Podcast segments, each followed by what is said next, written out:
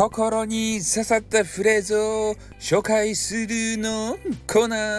ーにちはいね、えー、わけのわからんコーナーがまたできてしまったわけですけれども、えー、今日はですね、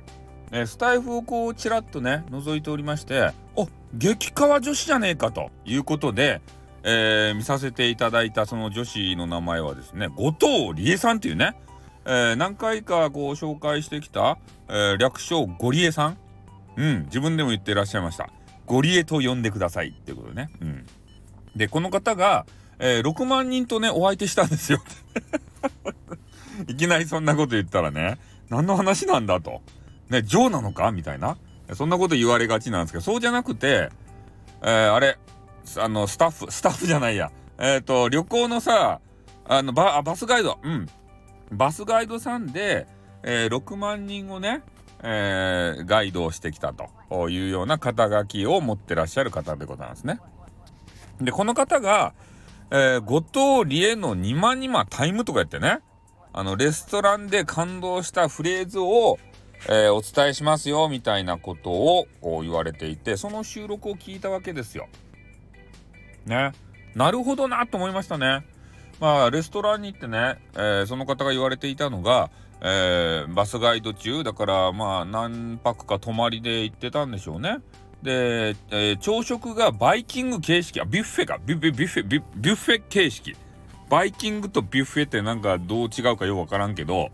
えー、そんな感じでね多分こうお皿をねポンと渡されてあとは好きなもの食えやってねそんな感じだと思うんすけどでその前に、えーまあ、お皿を渡されてこう言われた言葉がえー、感動的な言葉だったということでね。まあ、普通だったらこうごゆっくりね、えー、してくださいみたいなことを、え、言うと思うんすけど、で、その時ね、え、この後藤理恵さんが感動した言葉というのが、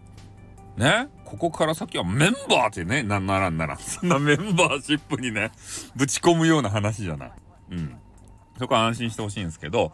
えー、その言葉がですね、お楽しみくださいと、いうことを言われたということなんですね。まあ、ごゆっくりとかはよくあるんですけど、もうお楽しみくださいって言われたらね、なんかワクワクするじゃないですか。そんな楽しいことが待ってるのかって。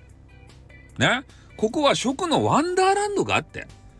いうことをね、まあ思ったことか知らんよ。あんま言うとさ、怒られるんですけど、えー、そんなことを言われて感動したよって。確かにね、我々はもう昔のドラクエ時代からさお楽しみっていう言葉大好きじゃないですか。ねあのローラ姫をあのドラクエ1で助けてでそれでそのままね宿屋に泊まるじゃないですかそしたら宿屋の主人がね「えー、まあ夕べはお楽しみでしたね」って言われてそのお楽しみという言葉が我々ねこのゲーマー、キモータゲーマーの脳裏にはね、刻み込まれとるわけですよ。だから、えその話を聞いた瞬間ね、あ、お楽しみっていう言葉、いい言葉やなと。ね、さすが堀井雄二やなって。いうふうにそこで思いましたね。後藤理恵さんのあの配信を聞いて。まあ、後藤理恵さんがね、そのドラクエ1知ってるかどうか知りませんけれどもね。お確かにお楽しみって本当なんかワクワクするし、ね、どんな感動を与えてくれるんだろうという気持ちにはなりますよね。うん、ごゆっくりとか言われるようにもさ。だから本当にね、えー、そういう言葉遣い一つをとっても、えー、お客様を感動させられる感動させられるかどうかっていうのはそこにもかか関わっとるわけですよね。まあ、最高のおもてなしサービスをする、えー、料理が美味しい、えー、まあ、店が綺麗あの掃除が行き届いているそれはもう基本的なことなんですよ。あとはその従業員の姿勢ですたね。お客様に心の底から楽しんでもらいたい、えー、そそういう思っているからこそ口にするわけですよそういう言葉を。ねそんな思ってなかったら出らんけん。ねだからごゆっくりってこう言うぐらいじゃないですか。